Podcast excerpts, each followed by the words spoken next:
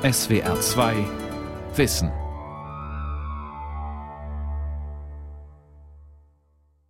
Mein erster Gedanke war, als ich sein Gesicht sah, dass es sich bei ihm um den jüngsten wieder auferstandenen Apostel handeln müsse. Seine Erscheinung war gelassen, fast heilig in ihrer Selbstlosigkeit und Würde.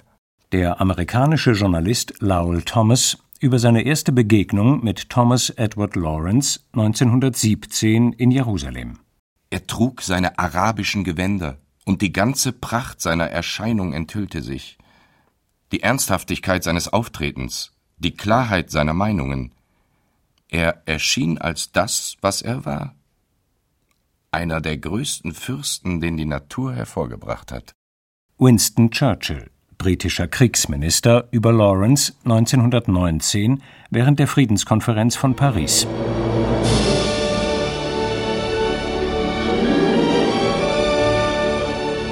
Held oder Verräter? Wer war Lawrence von Arabien? Eine Sendung von Gregor Papsch. Apostel, Fürst, Feldherr, König von Arabien. Thomas Edward Lawrence ließ seinen Betrachtern keine Wahl. Wer ihn zu Gesicht bekam, verfiel in Superlative. Offenbar konnte sich niemand dem Zauber dieses Mannes entziehen. Bis heute zählt er zu den schillerndsten Figuren des Ersten Weltkriegs. 1962 hat ihm der Regisseur David Lean mit seinem bildmächtigen Wüstenepos Lawrence von Arabien ein filmisches Denkmal gesetzt. Es hat Lawrence zur Unsterblichkeit verholfen der sagenhafte Beduinenführer, gespielt von Peter O'Toole, ein junger, gut aussehender Mann, gehüllt in weiße Gewänder, im Gürtel steckt ein goldener Dolch. Blond, mit stahlblauen Augen, vor der Kulisse der arabischen Wüste. Lawrence, der charismatische Held, zu dem die Araber wie zu einem Halbgott aufschauen. Die Bedeutung von Lawrence im Ersten Weltkrieg unter militärhistorischen Aspekten war marginal. Sagt der Historiker und Lawrence-Biograf Peter Thorau. Dieser asymmetrische Krieg der Araber war für den Verlauf des Ersten Weltkriegs im Nahen Osten vollkommen unerheblich. Entschieden worden ist er durch den massiven Einsatz menschlichen und maschinellen Kapitals der Briten, dass man eben einen symmetrischen Krieg geführt hat gegen die Deutschen und Osmanen in Palästina und in drei Gazaschlachten dann eben die Front eingedrückt hat. Das war die Entscheidung. Der arabische Aufstand war für diesen Krieg Nebensache. Das heißt, die Figur Lawrence war innerhalb des arabischen Aufstandes eine Marginale. Der arabische Aufstand war für den Kriegsverlauf im Nahen Osten marginal. Das kann man historisch so festhalten. Trotzdem hält sich bis heute hartnäckig die Vorstellung von Lawrence als eine Art Robin Hood der Wüste, der sich selbstlos in den Dienst des arabischen Freiheitskampfs stellt. Es gibt inzwischen mehr als 70 Biografien über Thomas Edward Lawrence. Sie alle müssen sich noch immer mit dem exotischen Bild des jungen Briten auseinandersetzen, der aus dem Nichts kam und das Schicksal der Araber in seine Hände nahm. Aber stimmt das Bild? Peter Thorau hat vor einigen Jahren die erste und bisher einzige deutschsprachige Lawrence-Biografie vorgelegt. Am Ende seines Buchs stellt sich ein ganz anderer Eindruck von Lawrence ein. Ich habe die Arbeit begonnen unter dem Eindruck des Films, glaube ich. Dass ich dachte, das ist ein großer Mann. Je mehr ich mich mit ihm beschäftigt habe, umso unsympathischer ist er mir geworden. Umso kritischer habe ich ihn gesehen und gegen Ende des Buches habe ich ihn immer mehr bedauert. Und er hat mir leid getan, dass dieser Mensch mit sich selbst und der Welt nicht zurechtkam. Wer war dieser Mann, der für die einen zum Helden, für die anderen zum Verräter wurde? Und warum wurde er allen historischen Forschungen zum Trotz zum Mythos? Eine erste Antwort findet sich in Großbritannien, in der beschaulichen Grafschaft Dorset in Südengland. Hier, in der Nähe des 8000 Einwohner Städtchens Wareham und inmitten von Buchenwäldern, liegt Clouds Hill, ein weiß gestrichenes Cottage, kaum größer als eine zweistöckige Garage. Nach seiner Rückkehr nach Großbritannien machte Lawrence es ab 1923 zu seinem Refugium. Sie würden über mein Cottage lachen, das einen Raum oben hat und einen Raum unten. Aber es gibt auch ein Bad. So gefällt es mir. Ein Ein-Mann-Haus, glaube ich. Schreibt Lawrence 1933 an den Komponisten Edward Elgar. Wir gehen jetzt ins Haus. Achten Sie auf das griechische Motto von Herodot, das Lawrence später über der Eingangstür angebracht hat. U frontis. Modern übersetzt könnte man sagen, juckt mich nicht oder ist mir egal. Äh, Vorsicht, die Tür und die Treppengeländer sind sehr niedrig. Roger Holhouse ist ehrenamtlicher Helfer beim National Trust, der britischen Organisation für Denkmalpflege und Naturschutz, und immer gern zu einer Führung in Clouds Hill bereit. We're now upstairs in the uh, single room that Lawrence initially used in the in the cottage. Wir sind jetzt im Raum oben. Lawrence hat ihn selbst hergerichtet. Er hat das Dach erneuert und wasserdicht gemacht. Er kam dann immer mal ein paar Stunden hierher, um sich zu entspannen, Musik zu hören. Sie sehen ja das große Grammophon dort. In diesem Raum hat er sein Buch Die sieben Säulen der Weisheit überarbeitet. Er saß hier unter dem wunderbaren Nachthimmel bei Musik völlig zurückgezogen von der Welt, meilenweit weg von allem. In this, in this little den in the woods, which in those days was tranquil and quiet. Yeah, miles from anywhere. Der Mann, der sich im Alter von nur 35 Jahren für die Einsamkeit eines kleinen Cottage entschied, war zu diesem Zeitpunkt ein berühmter Mann. Maßgeblich dazu beigetragen hatte der amerikanische Journalist Lowell Thomas. Inmitten des Kriegsgetümmels erhielt er 1917 die Erlaubnis, Lawrence einige Tage lang in Arabien zu begleiten. Und Thomas war schnell gefesselt vom exotischen Kriegsschauplatz und seinem extravaganten Helden. Lowell Thomas hat er vom Schrecken des Weltkrieges an der Westfront gewusst. Dann geht er auf einen angeblichen Nebenkriegsschauplatz. Und dort gibt es nun dieses Millionengemetzel nicht. Und dort trifft er in der Märchenwelt des Orients auf einen Mann, der bereit ist, ihm alle möglichen Räuberpistolen zu erzählen. Das, was also Lovell Thomas wohl auch hören wollte. Ein Mann, der Ideale hat, für diese Ideale in den Krieg zieht, dem es gelingt, angeblich Araber, edle Wilde zu mobilisieren, um an der Seite Großbritanniens gegen die bösen, mit den Deutschen verbündeten Türken zu kämpfen.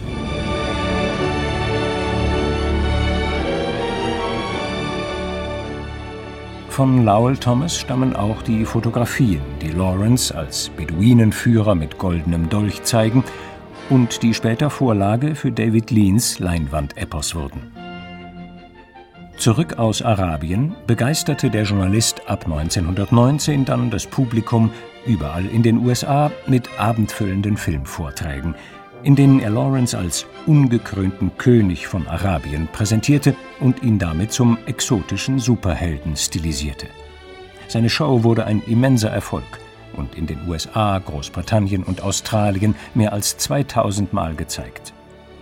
1924 veröffentlichte Lowell Thomas ein Buch mit dem Titel With Lawrence in Arabia, ein weiterer Baustein für den Mythos Lawrence.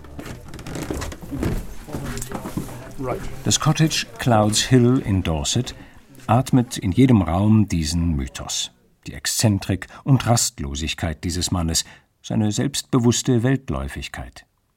Man kann ihn sich hier kaum vorstellen, den Wüstenkrieger Lawrence, als Einzelgänger und Sonderling, der sich auf wenigen Quadratmetern vor der Öffentlichkeit regelrecht versteckt hat. Lawrence gehörte zu den Menschen mit ungeheuer viel Antrieb und Energie. Er machte eher mal ein Nickerchen, als dass er schlief. Sie sehen hier kein Bett, in dem man acht Stunden am Stück schlafen könnte. Das war für ihn verschwendete Zeit. Er erholte sich im Sessel, auf dem Sofa. Er war ein sehr undisziplinierter Schläfer. Er war ein Perfektionist in den Dingen, die ihn wirklich interessierten. Musik, Motorräder, Bücher. Aber was ihn nicht interessierte, Schlafen, Essen, Kleidung, das existierte für ihn schlichtweg nicht. Er war ein extremer Alles- oder Nichts-Typ. Thomas Edward Lawrence wird am 16. August 1888 im walisischen Dorf Tremaddock geboren. Er ist der zweite von fünf Söhnen, die einer Beziehung seines Vaters Thomas Robert Chapman mit der Kinderfrau der Familie Sarah Junner entstammen. Die Eltern bleiben zeitlebens unverheiratet und nehmen nach dem Wegzug nach Oxford einen anderen Namen an Lawrence. Thomas Edward Lawrence war ein zutiefst zerrissener Mensch, von Selbstzweifeln geplagt, maßlos ehrgeizig, geltungsbedürftig. Er litt unter der unehelichen Herkunft, er litt darunter, dass er kleinwüchsig war, dass es ihm verwehrt war, aufgrund sowohl seiner Größe als auch der familiären Umstände eine ordentliche englische Offizierslaufbahn einzuschlagen. Er konnte das dann nur als Quereinsteiger realisieren und hat das zu kompensieren versucht, was ihm die Geburt und der Stand nicht hergab. Und das ist ihm dann in dieser Ausnahmesituation gelungen. In Oxford erhält Thomas eine exzellente humanistische Schulausbildung. Der junge Schöngeist begeistert sich für Archäologie, vor allem für die Kreuzfahrerburgen im Heiligen Land. Lawrence studiert Geschichte und reist ab 1910 allein nach Karkemisch ins heutige türkisch-syrische Grenzgebiet, wo er an Ausgrabungen teilnimmt und sich kartografische Kenntnisse aneignet. Vermutlich auf Empfehlung seines Mentors, des Oxforder Archäologen David Hogarth, erhält Lawrence einen Posten in der geografischen Abteilung des britischen Generalstabs. Sie ist für die Erstellung von Landkarten des vorderen Orients zuständig. Sein Wissen über die arabische Welt und einigermaßen gute Sprachkenntnisse machen Lawrence für die Arbeit zur ersten Wahl. Nach Kriegsbeginn wird die Abteilung nach Kairo verlegt. Im Herbst 1914 tritt das Osmanische Reich an der Seite Deutschlands in den Krieg ein und ruft prompt zum Heiligen Krieg gegen Deutschlands Feinde auf. Das Osmanische Reich umfasst zu dieser Zeit die gesamte arabische Halbinsel und damit die heutigen Staaten Syrien, Irak, Jordanien, Libanon, Saudi-Arabien, einschließlich der heiligsten Städten des Islam, sowie Israel und Palästina. Die Kontrolle über das riesige Gebiet liegt im Wesentlichen bei den arabischen Scherifs, alteingesessenen Familiendynastien, die vom Propheten Mohammed abstammen.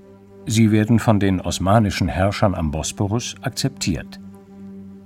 Diese Konstellation wollen sich die Briten zunutze machen, nachdem sie in der Schlacht vor Gallipoli gerade eine verheerende Niederlage gegen die Osmanen erlitten haben. Die Engländer sahen sich gezwungen, immer mehr Truppen nach Ägypten zu verlegen. Und in dieser krisenhaften Situation greift man auf das Angebot der Scherifenfamilie aus Mekka zurück, es doch mit den Arabern zu versuchen und die Araber so als fünfte Kolonne in einen Krieg gegen die Osmanen zu verwickeln. Der Mann, der diesen Aufstand gegen die Türken in Gang bringen soll, ist Lawrence. Der Plan ist einfach. Die Araber würden mit Hilfe der Briten die Osmanen aus dem Hedjas, dem nordwestlichen Teil der arabischen Halbinsel, vertreiben. Als Gegenleistung würde sich Großbritannien für ein unabhängiges Arabien einsetzen. Hussein bin Ali, der Scherif von Mekka, träumt schon lange von einem panarabischen Reich unter seiner Führung, das die heiligsten Stätten des Islams umfasst. Im Sommer 1916 beginnt der Aufstand und er zeigt schnell Wirkung. Die Türken müssen Mekka aufgeben. Aber schon bald geraten die Kämpfe ins Stocken. Die Araber sind schlecht vorbereitet, kämpfen planlos und lassen jede militärische Disziplin vermissen. Im Herbst wird Lawrence in den Hedgers entsandt, um sich ein Bild von der Lage zu machen. In Faisal, einem der Söhne des Scherifen, findet er einen Verbündeten und Vertrauten. Von ihm lässt er sich die Gepflogenheiten der Araber erklären und bekommt dadurch einen immer besseren Draht zu ihnen. In seinen Erinnerungen an den arabischen Aufstand schreibt er später Kann man im Umgang mit den Stämmen arabische Kleidung tragen, kann man ihr Vertrauen und Nähe in einem Maße gewinnen, wie es in Uniform unmöglich ist. Es ist allerdings gefährlich und schwierig. Man fühlt sich wie ein Schauspieler auf einer fremden Bühne. Tag und Nacht spielt man für Monate eine Rolle. Mehr denn je ist Lawrence jetzt entschlossen, die britischen Pläne umzusetzen. Mag seine Regierung den Arabern aus rein strategischen Gründen einen Staat versprochen haben, für Lawrence haben sie ihn tatsächlich verdient. Er hat inzwischen sein ganz eigenes Verhältnis zu den Arabern. Lawrence-Biograf Peter Thorau wie sah Lawrence die Araber? Ich glaube, das ist sehr ambivalent, dass er durchaus als begeisterungsfähiger junger Brite die Welt des Orients fantastisch fand, die Araber großartig, freiheitsliebend, abenteuerlich und gleichzeitig aber auch als Kinder begriffen hat und etwas vom imperialistisch hohen Ross betrachtet hat. Ja, also einerseits sind die Araber ja überhaupt zu einer regulären Kriegführung gar nicht nötig. Die können ja nur rumballern. Sie sind zu individualistisch, um Befehle entgegenzunehmen oder in Linie zu kämpfen oder einander beizustehen. Ihr wahres Betätigungsfeld ist der Guerillakrieg. Ihre Eigeninitiative, ihre große Geländekenntnis und ihre Beweglichkeit machen sie in den Bergen zu gefährlichen Gegnern. Ernährt und bezahlt von einer arabischen Autorität wie dem Scherifen, würden sie besser als jedermann sonst Züge in die Luft sprengen, Karawanen ausrauben und Kamele stehlen. Unter anderem diese Zeilen, die er nach dem Krieg in England verfasste, haben dazu geführt, dass Lawrence zum genialen Feldherrn und mitunter zum Erfinder der Guerillataktik stilisiert worden ist. Noch die Verfilmung von 1962 ist diesem Bild verpflichtet. Lawrence selbst hat nach Kräften bei der Konstruktion geholfen. Schon kurz nach Kriegsende fertigt er einen ersten umfangreichen Bericht über den arabischen Aufstand an, aber er verliert das Manuskript und verfasst aus dem Gedächtnis eine neue Fassung. Sie erscheint nach mehreren Überarbeitungen 1926 unter dem Titel Die sieben Säulen der Weisheit. Das umfangreiche Werk ist heute ein Klassiker der Weltliteratur. Es ist ein Buch, das nur so strotzt von wilden Kämpfen und Abenteuern und, allem voran, schwärmt von der militärischen Genialität seines Verfassers. Legendär ist der in den Sieben Säulen der Weisheit beschriebene zwanzigtägige Ritt der arabischen Aufständischen durch die Wüste in Richtung der Hafenstadt Aqaba, dem letzten verbliebenen osmanischen Stützpunkt am Roten Meer. Gegen den Willen seiner Vorgesetzten führt Lawrence seine Kämpfer durch unwegsamstes Gebiet in einem wahren Höllenritt. Es war ein wahrhaft erstickender Wind von Hochofenglut. Gegen Mittag schwoll er zu einem Sturm an von solcher Trockenheit, dass unsere ausgedörrten Lippen aufsprangen und die Haut im Gesicht zerriss, während die Augenlider, körnig vom Sand, gleichsam einzuschrumpfen und die in die Höhlen gesunkenen Augen bloßzulegen schienen. Als endlich der Abend kam, war ich schon froh, dass mein verbranntes Gesicht die milden Lüfte der Nacht überhaupt noch fühlen konnte. Die Episode von dem Ritt nach Akaba mag sich tatsächlich so oder so ähnlich zugetragen haben.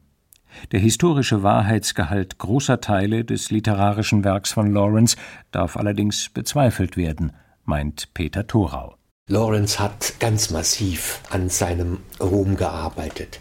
Lawrence war ein glänzender Schriftsteller. Man hätte ihm wahrscheinlich den Literaturnobelpreis geben können auf sein Werk, das eine großartige Verarbeitung dieses Krieges ist. Aber das ist natürlich genauso wenig historisch als Quelle zu benutzen wie Ernst Jüngers in Stahlgewittern. Ja, ich kann Ernst Jüngers Tagebücher nehmen und sagen, ja, die sind minutiös pro Tag abgearbeitet, was geschehen ist. Das kann ich bei Lawrence nicht machen.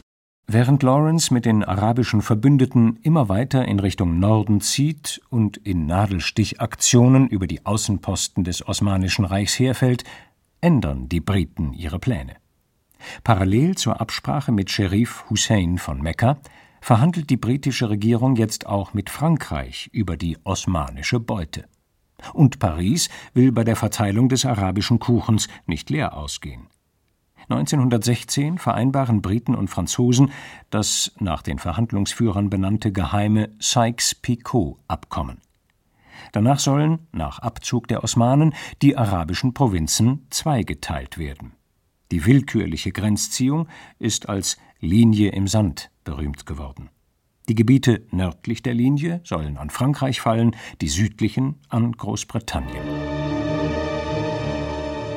Lawrence hat spätestens im Mai 1917 von den britischen Verhandlungen mit Frankreich erfahren.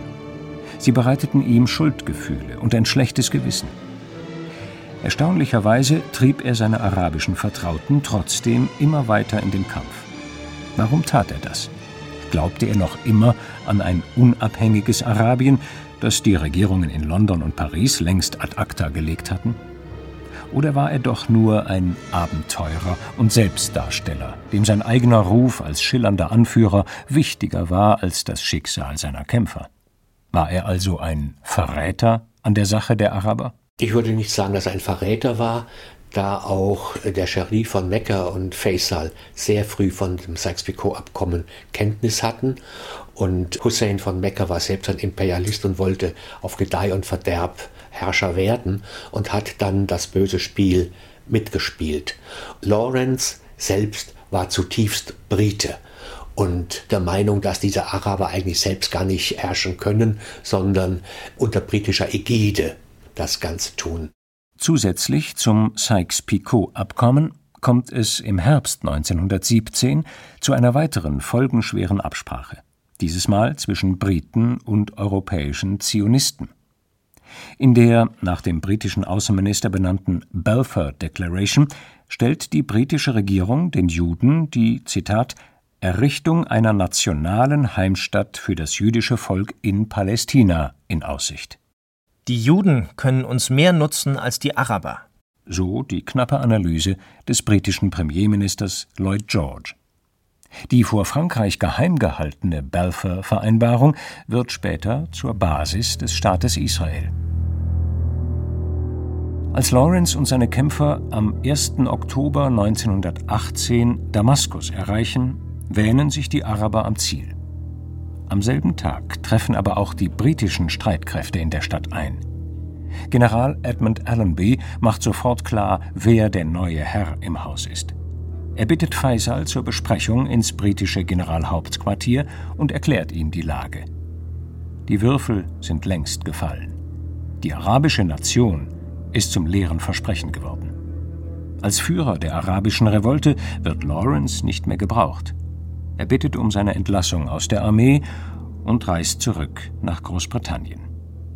In den sieben Säulen der Weisheit hält er fest. Wir alle waren überwältigt wegen der Weite des Landes, des Geschmacks des Windes, des Sonnenlichts und der Hoffnungen, für die wir arbeiteten. Die Morgenluft einer zukünftigen Welt berauschte uns. Doch als wir siegten und die neue Welt dämmerte, da kamen wieder die alten Männer und nahmen unseren Sieg, um ihn der früheren Welt anzupassen, die sie kannten.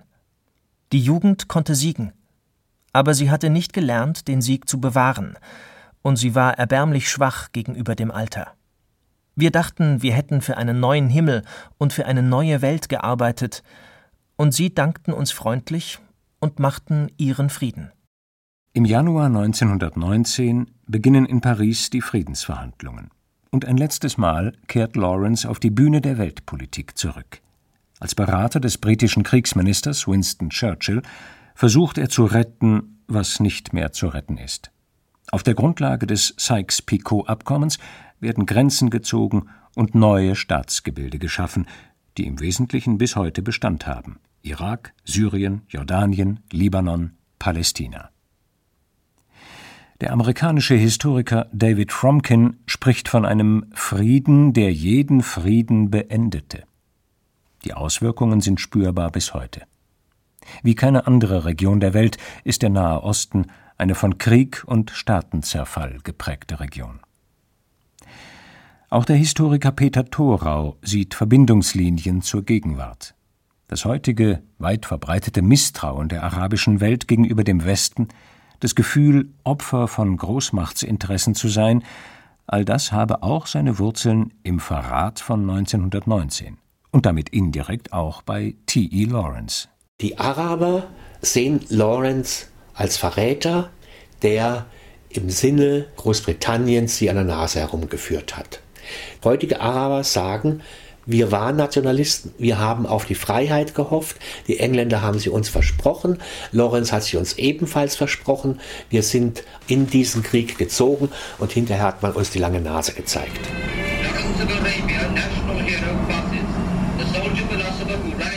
Ein paar Schritte von Clouds Hill entfernt ist ein Unterstand aufgebaut. Auch in kalten Jahreszeiten stehen dort Tee- und Kaffeekannen bereit. Ein Video zeigt in Dauerschleife eine Kurzbiografie von T.E. Lawrence nach seiner endgültigen Rückkehr nach Südengland.